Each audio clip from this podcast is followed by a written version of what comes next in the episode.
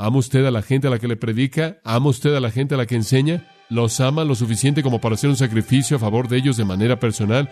Como puede ver, el poder detrás del mensaje es el motivo. De lo contrario, el mensaje es vacío.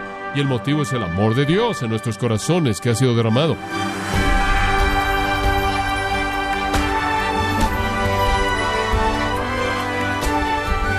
Le damos la bienvenida a su programa Gracias a vosotros con el pastor John MacArthur. Si hay algo que las personas les encanta, es el amor. Imagine todas las flores, joyas, regalos que la gente compra durante fecha de cumpleaños y otros días importantes. Sin embargo, nuestra cultura, hablando del amor, a menudo se olvida. Por eso le invito a dar una mirada a este tema con el pastor John MacArthur en la serie titulada El mayor de ellos, en gracia a vosotros. Primera de Corintios capítulo 13.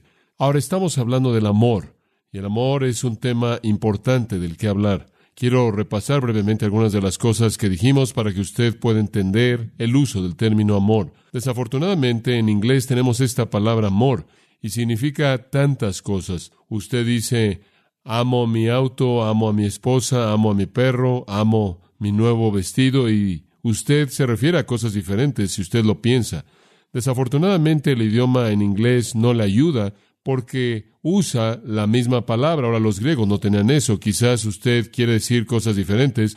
Algunos de ustedes se ven raro. Quizás usted ama a su perro, su vestido, su auto y su marido de la misma manera, no lo sé. Pero el idioma en inglés tiene una palabra, mientras que el idioma griego tiene múltiples palabras que eliminan cualquier confusión. De hecho, las palabras en el griego que son diferentes palabras traducidas amor en inglés no tienen conexión en absoluto en el griego, de tal manera que la gente ni siquiera se relacionaría con ellas. La razón por la que relacionamos estas palabras es porque la palabra en inglés es la misma. Pero los griegos hablaban, por ejemplo, de amor erótico, el cual es el amor que conocemos como atracción física entre un hombre y una mujer a nivel sexual. Y tienen una palabra para eso que no está relacionada con la palabra amor. Hay otra palabra griega relacionada con la amistad, el tipo de afecto cálido e identificación personal que viene cuando dos personas se acercan independientemente de alguna atracción sexual. Esa es una palabra totalmente diferente que no está relacionada. Pero la palabra que es usada aquí, en el griego, la palabra agape, es una palabra que simplemente significa el acto definitivo de sacrificio personal. Es una palabra para el acto definitivo de sacrificarse uno mismo por el bienestar de alguien más. De hecho, usted fácilmente podría traducirla si hablo con las lenguas de hombres y de ángeles y no tengo un espíritu de sacrificio personal no soy nada. Ahora esa sería la esencia del significado de la palabra amor, como lo es en el griego. Creo que el espíritu de su significado es indicado por nuestro Señor Jesús cuando él dijo esto, amad a vuestros enemigos. Ahora, ¿qué quiso decir con eso? Bueno, él procedió a explicar lo que él quiso decir. Haced bien a aquellos que os persiguen. Esa es la esencia del tipo más elevado de amor. Es un acto de sacrificio personal servicio hacia alguien que no necesariamente se preocupa por ti a nivel emotivo. Amar a vuestros enemigos no significa sentirse erótico por ellos, no significa sentirse romántico acerca de ellos, no significa tener una relación maravillosa, cálida y feliz con ellos. Todas esas son imposibilidades. Lo que significa es realizar un acto de sacrificio personal a favor de ellos. Ama a tus enemigos, o Jesús dijo, haced bien a aquellos que os persiguen. Además, él dijo, para que seáis como vuestro Padre que está en los cielos. En otras palabras, ama a tus enemigos como Dios amó a sus enemigos. ¿Y cómo es que Dios amó a sus enemigos? Dios amó a sus enemigos lo suficiente como para morir por ellos. Todos éramos sus enemigos. Lea Efesios 2. Todos éramos enemigos. Todos estábamos separados de Dios. Y entonces el amor es un acto de sacrificio personal hacia gente que son sus enemigos porque Dios ha establecido el patrón para ese tipo de amor. No es emoción, sino sacrificio personal. Ahora eso es precisamente de lo que Pablo está hablando en 1 Corintios 13. No importa cómo es una persona, no importa cómo se conduce, no importa cómo se relaciona con usted, busque su mejor bienestar. Eso es lo que Dios hizo. Así como Dios envía su lluvia sobre los justos y los injustos, así también usted debe darle actos de servicio sacrificial personal en los que los merecen y los que no los merecen por igual. Ahora usted tiene que recordar que esto no está relacionado a la emoción, sino relacionado con la voluntad. No es un acto de la emoción, es un acto de la voluntad. Amar a alguien en términos de un acto de sacrificio personal no es un sentimiento, sino que es una determinación que usted determina en su mente que esto es correcto y esto es lo que usted hará. Dice usted, pero John, ¿cómo puedes llegar al lugar en donde tienes este tipo de voluntad, en donde de hecho estás dispuesto a entrar a la vida de alguien que no lo merece o sí lo merece, si alguien que te preocupa o no te preocupa, ¿cómo llegas a hacer un acto de sacrificio, de servicio personal a favor de ellos? ¿Cómo puedes llegar a ese punto? Bueno, no nada más lo puedes producir. No puedes levantarte en la mañana y decir, bueno, he estado enojado durante tres días y eso es demasiado tiempo, ahora voy a amar, hoy voy a amar, voy a amar a todo el mundo y vas y ves tu pequeño póster que dice el amor nunca deja de ser y lees unos cuantos versículos bíblicos y sales y realmente amas. No, no lo puedes hacer. No funciona así en absoluto. Dices, bueno, ¿de dónde viene? Bueno, dijimos esto la última vez. Simplemente voy a recordárselo. Cuando usted anda en el Espíritu, y andar en el Espíritu significa que usted entrega su vida al control de Él, usted confiesa su pecado, usted permite que el Espíritu de Dios gobierne sus patrones de pensamiento, conforme el Espíritu de Dios lo controla usted, Él produce fruto y el fruto del Espíritu es amor y el amor solo vendrá de esa manera. Entonces la manera en la que usted lo aborda no es en una determinación de justicia personal en su propia mente, la manera en la que usted lo aborde simplemente cediendo su vida al Espíritu de Dios Espíritu Santo, contrólame el día de hoy, toma mi vida, vive a través de mí y el fruto del amor será manifiesto. Ahora, precisamente en ese punto entramos al panorama de la iglesia corintia. La iglesia corintia no estaba andando en el Espíritu. La iglesia corintia no estaba cediendo al Espíritu. La iglesia corintia no estaba bajo el control del Espíritu Santo. Eran egoístas, obstinados, motivados por sus propios deseos, haciendo lo que podían para promover sus propios fines. Todo el mundo hacía lo que quería para su propio bienestar, sin importarle el resto de la gente. No importaba lo que alguien más estaba haciendo, no importaba lo que alguien más necesitaba. Todo el mundo buscaba lo suyo propio. Ese era el lema de la iglesia corintia. Entonces no había amor. No estaban andando en el espíritu, ningún amor estaba siendo producido. Entonces todo lo que hacían manifestaba este antagonismo, rebelión, discordia, división y falta de armonía. Ahora es precisamente en este punto que Pablo les habla en el 13 y les dice, lo único que va a hacer que su asamblea entera se mantenga unida es el amor. La única manera en la que los dones espirituales van a operar es el amor. La única manera en la que ustedes van a salir de esta envidia y celos por un lado y soberbia y jactancia por otro lado es el amor. El amor es la clave para la unidad que va a pintar el retrato de Cristo de tal manera que el mundo pueda ver cómo es que Él realmente se ve. Y simplemente quisiera recordarle que, como usted sabe, tome por ejemplo a Grace Church. Si dependiéramos para nuestra unidad y un testimonio visible al mundo, si dependiéramos del hecho de que todos estamos de acuerdo en todo, estaremos en muchos problemas, ¿no es cierto? Porque no importa lo que hiciéramos, alguien no estará de acuerdo con ello, ese es un hecho. Ahora, algunos de ustedes podrán decir, no estoy de acuerdo con la manera en la que tú haces esto y en tal y tal lugar. Bueno, no estoy de acuerdo en esta situación. Bueno, no estoy de acuerdo en dónde se reúne mi grupo de estudio bíblico. Bueno, no estoy de acuerdo con lo que los ancianos decidieron acerca de esto. Bueno, no estoy de acuerdo. Bueno, me gustaría que hubieran colocado esa columna por ahí y hubieran puesto ese pilar ahí. ¿Por qué no están estas cosas más elevadas? ¿Por qué no colocaron el árbol ahí? Usted sabe, siempre hay eso. Nunca podríamos hacer que todo mundo estuviera de acuerdo en cada detalle. Pero ¿sabe usted lo que queremos hacer? Queremos que todo el mundo ame de una manera bíblica. Para que estén de acuerdo o en desacuerdo es irrelevante. Lo que más debe estar en la mente es asegurarse de que sacrifican su propia opinión para buscar la unidad del todo. ¿Se da cuenta? Entonces no es cuestión de que usted está de acuerdo o no. No siempre yo estoy de acuerdo con todo detalle que pasa en la vida de todo mundo, pero algunas veces tengo que sentarme en el asiento de atrás y decir, creo que el Señor está guiando de cierta manera y estoy seguramente dispuesto y de manera amorosa ceder a alguien más. Ese es el espíritu de la unidad. Nunca será en base al acuerdo, sino que el acuerdo puede ser superado por el amor, y ese es su punto aquí. Los corintios estaban viviendo con demasiados choques. No había manera en la que todos pensaran de la misma manera, todos estuvieran de acuerdo en lo mismo, que tuvieran todo detalle en la misma caja, eso simplemente no funcionaría. La única manera en la que usted puede tener eso en una iglesia es meter a un hombre en el púlpito que es un dictador absoluto y expulsa a toda la gente que esté en desacuerdo. Y entonces usted no tiene una iglesia, usted simplemente tiene un dictador absoluto, ya un grupo de patos de hule que están simplemente cantando al son de él. Eso es todo. Y eso no es verdadera unidad. La verdadera unidad vendrá de todas esas personas con todas sus ideas diferentes e ideas, quienes de manera dispuesta y amorosa están dispuestos a sacrificar su propia voluntad por causa de la unidad de los creyentes. Ahora, los corintios ni siquiera conocían el significado de esto porque estaban tratando de hacer todo lo que hacían para sí mismos. ¿Puede imaginarse cómo sería eso? Nunca acuerdo en absoluto. Todos buscando los dones visibles y todos tratando de recibir la gloria todos tratando de guiar al grupo y todos tratando de ser las celebridades espirituales y simplemente era caos. Simplemente caos. Entonces Pablo se detiene a la mitad de todo esto y dice, ahora permítanme hablarles del amor. Él dice, no importa lo que ustedes hagan, no hace diferencia alguna cuántos talentos tengan, es irrelevante cuáles son sus dones, no es importante cuán aparentemente grandioso seas. Tu popularidad es absolutamente insignificante. No importa cuánto poder tengas sobre otras personas. Si no estás motivado y guiado por la realidad del amor de sacrificio personal que se preocupa, que sirve, eres espiritualmente un cero, un cero, ni siquiera un uno, un cero. No importas. Tú no haces contribución alguna.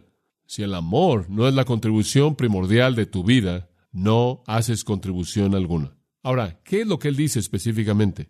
En este capítulo él dice cuatro cosas acerca del amor. Él dice la prominencia del amor, las propiedades del amor, la permanencia del amor, y la preeminencia del amor. Deben ser recordadas. Estas cuatro áreas usted debe entender. El amor tiene que ser prominente. Usted tiene que entender sus propiedades. El amor es permanente, supera todo, y el amor es preeminente sobre todas las cosas. Usted tiene que entender eso. Entonces, esa es la división del capítulo. Ahora estamos viendo el punto uno. La prominencia del amor en los primeros tres versículos. Permítame leérselos de nuevo. Sí, yo hablase lenguas humanas y angélicas y no tengo amor, vengo a ser como metal que resuena o címbalo que retiñe. Y si tuviese profecía y entendiese todos los misterios y toda ciencia, y si tuviese toda la fe, de tal manera que trasladase los montes y no tengo amor, nada soy. Y si repartiese todos mis bienes para dar de comer a los pobres, y si entregase mi cuerpo para ser quemado y no tengo amor, de nada me sirve. Ahora ahí está, el amor es prominente. Sin él, cero, cero, cero, simplemente ruido. Ahora, la última vez vimos el versículo 1 y vimos el primer punto. Los idiomas sin el amor son nada. Vimos que no importa si usted tiene en la situación de los corintios el don de lenguas. No importa, de hecho, si usted pudiera hablar con idioma de ángeles, ¿se acuerda? No importa. Si no hay amor ahí, la elocuencia es algo deseable. Estar ahí al frente y hablar es algo maravilloso. Y decir que usted tiene la voz de un ángel, que usted está hablando en idioma de ángel, no importa. Si no hay amor, es ruido absoluto. Es un ruido pagano. Ahora, como usted sabe, la elocuencia es algo deseable. Y si tan solo tomamos el punto que él está presentando aquí, simplemente lo empujamos a su límite definitivo, lo que él realmente está diciendo es que el mejor discurso en la tierra y el mejor discurso en el cielo no importa si no hay amor. Y usted sabe, todo el mundo quiere ser elocuente, toda persona que habla. Usted sabe, usted oye a la gente decir, oh, él es tan elocuente, él puede hablar. Solían decir de Jonathan Edwards que cuando él acababa de predicar, la gente estaba ahí acostada en el piso, clamando a Dios por misericordia. Hombre, imagínese la respuesta a eso. Cuando vamos al seminario, tratan de enseñarnos a cómo hablar de manera elocuente. Eh, no funciona en todos nosotros y se preocupan por la adicción y todo eso. Usted sabe, me acuerdo la primera tarea que tuve, tenía que vender a un grupo algún tipo de papel higiénico. Usted podía tomar lo que fuera. No sé por qué eso se me asignó. Pero bueno, tenía que venderle eso al grupo simplemente para que... Y se les permitía a ellos gritar y aventarte cosas y decirte cosas para tratar que la gente saliera de sí misma. Algunos hombres que van al seminario para convertirse en predicadores, ellos simplemente se ponen ahí y dicen, oh, ¿sabes una cosa? No lo pueden superar. Usted sabe, algunos de nosotros que nos subimos al escritorio y les gritamos y les aventamos los rollos de papel y todo. Usted sabe, por favor, van a entender esto. Esto es lo que están tratando que usted haga. Y quieren que usted tenga buena dicción y entonces aprende a ser simpático y decir cosas que decir. Usted sabe como el Demóstenes, como una boca llena de rocas tratando de hablar y esta elocuencia es muy importante. Pero inclusive si usted pudiera hablar con el idioma de ángeles y usted no tiene amor, no importaría poder hablar y convencer a la gente, y cautivar sus mentes y cautivar sus corazones y hacer que sus voluntades fueran dirigidas hacia cierta conducta es un poder tremendo, pero no importa. Poder controlar una audiencia como un maestro toca un piano, comenzar a moverlos para inspirarlos, para calmarlos, para motivarlos, para convencerlos, para persuadirlos, para hacerlos sentir Mal es un arte que algunos hombres han dominado, pero si no tienen amor, no importa. Y en el caso de los corintios habían convertido el don de idiomas en un éxtasis carnal, una actividad totalmente pagana, y Pablo dice, no importa, lo han desperdiciado, ahora eso lo lleva al segundo de la lista ahí, versículo 2, la profecía sin amor no es nada. Y si tuviese profecía y entendiese todos los misterios y toda ciencia, y si tuviese toda la fe de tal manera que trasladase los montes y no tengo amor, nada soy. La profecía sin amor no es nada. ¿Sabe una cosa? Esto aún va más allá del don de idiomas. Poder hablar de manera elocuente, poder hablar la voz de ángeles, tener el don de profecía, el cual es el don definitivo. Si usted lee en el capítulo 14, descubrirá que la profecía es presentada como el más grande de los dones. ¿Por qué? Porque es la proclamación de la verdad de Dios en el idioma de la gente y oyen y entienden. Y creo que la profecía tiene dos aspectos. El aspecto de revelación en la Biblia, cuando el profeta habló la revelación de Dios, y reiteración, cuando él volvió a hablar la revelación de Dios. Quiero que sepa que yo le hablo a usted la revelación de Dios, pero no por primera vez. Yo simplemente vuelvo a hablarla conforme la leo en la Biblia. Y si usted estudia, por ejemplo, los sermones de Pedro, los sermones de Pablo y el sermón de Esteban, usted descubrirá que algunas veces estaban hablando verdad nueva y algunas veces estaban citando verdad antigua. Entonces usted tiene el elemento de la profecía, revelación y reiteración. Pero aun si tuviera la capacidad de hablar la palabra de Dios por primera vez, o si tuviera ese poder de proclamar verdad antigua con fuerza, significado y dinámica y drama, y no tengo amor, no es nada. La palabra profecía significa hablar delante de alguien. Y él está hablando de la gente con la proclamación pública. La gente que puede ponerse de pie ahí de manera elocuente y dramática predicar la verdad de Dios. Imagínese qué don es este. El poder de declarar las cosas de Dios. El poder de interpretar la vida. El poder de traer la palabra del cielo a la tierra. El poder de traer la eternidad al tiempo. Un don tremendo. El don de la proclamación. Pero sin amor no importa. Es cero.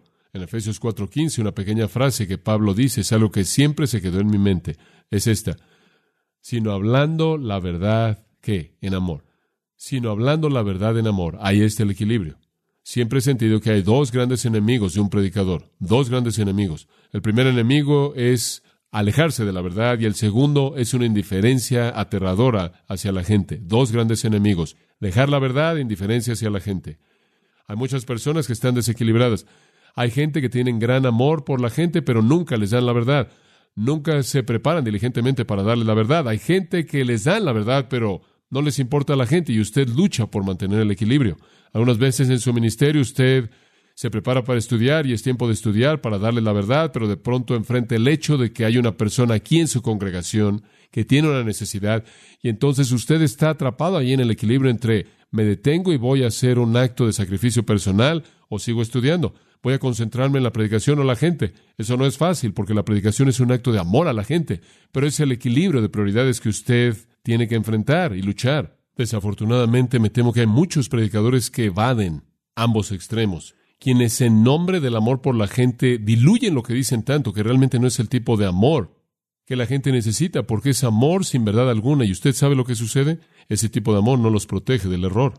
Por otro lado, hay gente que deciden evadir la verdad y no aman a la gente. Y la gente rápidamente está convencida de que Dios probablemente no los ama mucho más de lo que el predicador los ama. Y entonces tiene que haber un equilibrio. Hay predicadores sin amor, hay predicadores que tienen un objetivo, como Albert Barnes dijo en su comentario antiguo. Tienen un objetivo, no alimentar al rebaño, sino explotarlo. No aman a la gente, están ahí buscando la fama, el poder o el prestigio o la ganancia personal o para ganar dinero, ser alguien, y están ahí buscando al mejor postor. Eso es verdad, es triste, pero verdadero. Permítame mostrarle uno. Números 24. Pensó usted que le iba a leer un artículo, ¿verdad?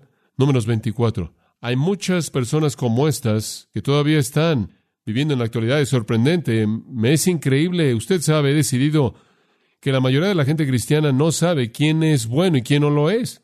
Realmente no lo saben. Simplemente piensen cuántas personas se mantienen apoyadas en la radio y la televisión y eso lo prueba. No saben quién es bueno y quién realmente no lo es porque en tantas maneras no han sido instruidos. Números 24.15 y esto es de Balaam, el son de Beor. Números 24.15.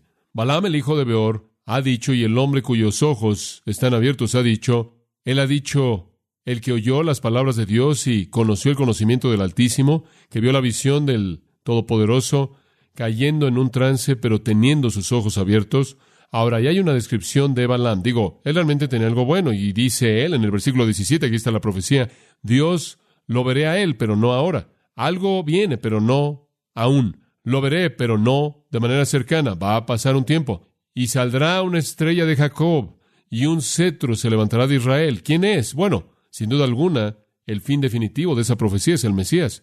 El cetro está conectado con Génesis 49:10 y es el Mesías. Escuche, aquí hay un hombre a quien se le dio el privilegio maravilloso, sin paralelos, de predecir al Mesías. Hombre, dice usted, fantástico, ese Balaam debe haber sido algo. No, él no fue nada. Dice usted por qué. Versículo 1 del capítulo 25. Dice en la segunda línea, ahí, la gente comenzó a cometer fornicación, a jugar a la ramera con las hijas de Moab. Ahora el profeta les había dicho acerca del Mesías, y ahora lo siguiente que descubrimos es que la gente está cometiendo fornicación con las hijas de Moab. Dice usted, bueno, ciertamente no podemos culpar a Balaam, pobre hombre, probablemente simplemente no lo escucharon, no. Observen números 31 y le voy a mostrar algo. Este es el comentario de Balaam. Toda esta fornicación fueron malas noticias. Y el versículo 16 de números 31. He aquí, estas causaron a los hijos de Israel, estas mujeres, mujeres moabitas, cometer transgresión, observe, a través del consejo de quién? Balaam. Ahora espera un minuto. Balaam, quien conoció la verdad y habló la verdad, mismo hombre, pero él no amó a la gente. Los moabitas vinieron y dijeron, oye Balaam, ¿cuánto quieres para corromper al pueblo de Israel? Y lo compraron. Y él tentó a los hijos de Israel a cometer fornicación con los moabitas. Observa el versículo 8 al final del versículo 31. Y Balaam también, el hijo de Beor, que mataron con una espada. ¿Quieres saber algo? A lo largo de la historia, reconocemos al asno de Balaam como más aceptable en el ministerio que Balaam. ¿Es eso correcto? ¿Sabe por qué? Porque él fue un profeta que habló la verdad, pero no amó a la gente, ¿verdad? Como puede ver, tiene que haber eso. Tiene que haber ese amor genuino, esa preocupación genuina por la gente. Mateo 7:21 lo llevaría a usted a otro elemento de la misma idea. Mateo 7:21 dice, no todo el que me dice Señor, Señor, entrará en el reino de los cielos, sino el que hace la voluntad de mi Padre que está en el cielo.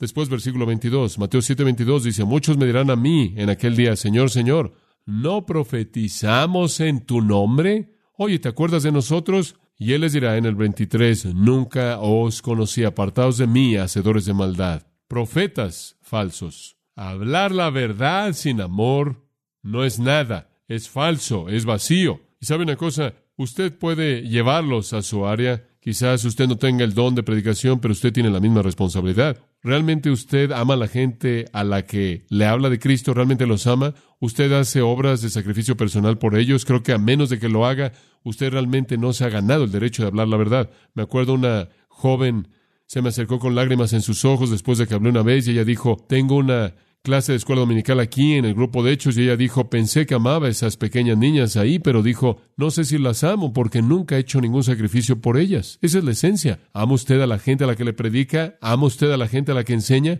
¿Los ama lo suficiente como para hacer un sacrificio a favor de ellos de manera personal? Como puede ver, el poder detrás del mensaje es el motivo. De lo contrario, el mensaje es vacío. Y el motivo es el amor de Dios en nuestros corazones que ha sido derramado. El poder del mensaje no está en el vocabulario, no es la inteligencia, no es la adicción, es el corazón genuino amoroso del hombre que tiene el mensaje o la mujer que tiene el mensaje. ¿Cuánto ama usted? Sin amor, la elocuencia es como la comparación entre un órgano melodioso y una sirena ruidosa. No hay música en una sirena ruidosa y eso es elocuencia sin amor. La lengua sin amor es una serpiente.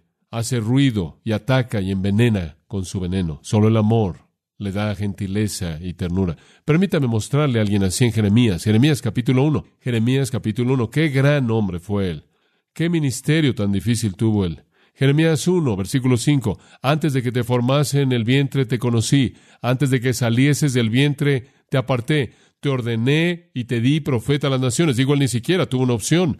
La gente que lucha por la soberanía de Dios debería estudiar el tema del llamado de Dios hacia los profetas. Todos fueron llamados igual. Isaías, Pablo, Pedro, todo el mundo que proclamó, inclusive los discípulos. Jesús caminó por la playa y les dijo qué hacer. Y aquí fue lo mismo con él. Y después dije, Yo, versículo 6. Ah, Señor Dios, he aquí, no puedo hablar, soy un niño, tengo una voz mala, mi dicción es mala y mi mente tampoco es demasiado inteligente. Más bien soy infante en mi entendimiento, pero el Señor dijo, no digas que eres un niño porque a donde quiera que yo te envíe, irás, y lo que yo te mande, hablarás. Hombre, eso soy fabuloso. Me gustaría que el Señor me hubiera dicho eso. No hay estudio, no hay preparación, simplemente ve, abre tu boca y lo voy a poner todo ahí. Hombre, eso sería súper. Y después para este momento, Jeremías probablemente se siente bastante bien por esto. Después versículo 8, no temas sus rostros. Ahora, eso me detendré ahí. Bueno, ¿qué quieres decir? Bueno, se van a poner mal cuando hables y van a presentar desagrado en sus rostros y van a estar muy enojados contigo. Pero no temas de ellos porque voy a estar ahí contigo para librarte. Ahora él sabe que su vida entera va a ser una vida en la que va a ser librado de cosas. Después el Señor colocó su mano y tocó mi boca y el Señor me dijo, aquí he puesto mis palabras en tu boca. Qué gran afirmación. Este día te he puesto sobre naciones y reinos para desarraigar, jalar, destruir, para destruir, para edificar y plantar. Escuche, probablemente ese es el versículo más grande en la Biblia acerca del poder de la predicación. La predicación es la capacidad de gobernar naciones y reinos, desarraigar, jalar, destruir, edificar y plantar. La predicación es poder tremendo.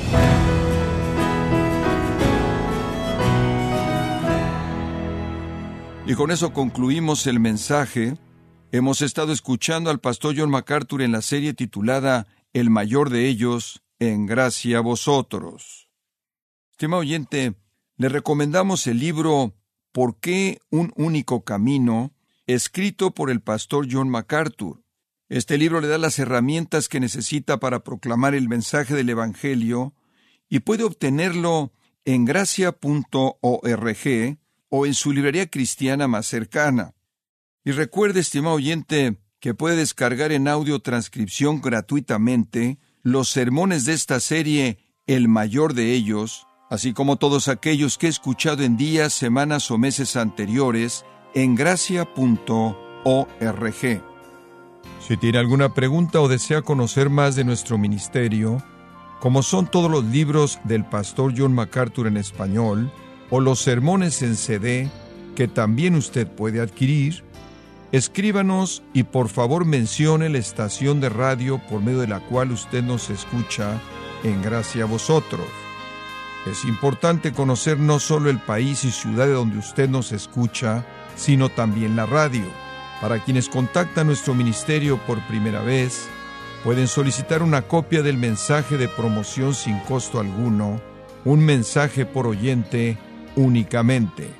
Si usted vive en los Estados Unidos o Puerto Rico, escríbanos a Gracia Vosotros, P.O. Box 4000, Panorama City, California 91412. O puede escribirnos a través del siguiente correo electrónico radio arroba gracia.org. En nombre del pastor John MacArthur, nuestra coordinadora de estaciones Marilina Caruli y del personal, le damos las gracias invitándole para que nos acompañe en la próxima edición para continuar desatando la verdad de Dios un versículo a la vez, aquí en Gracia a Vosotros.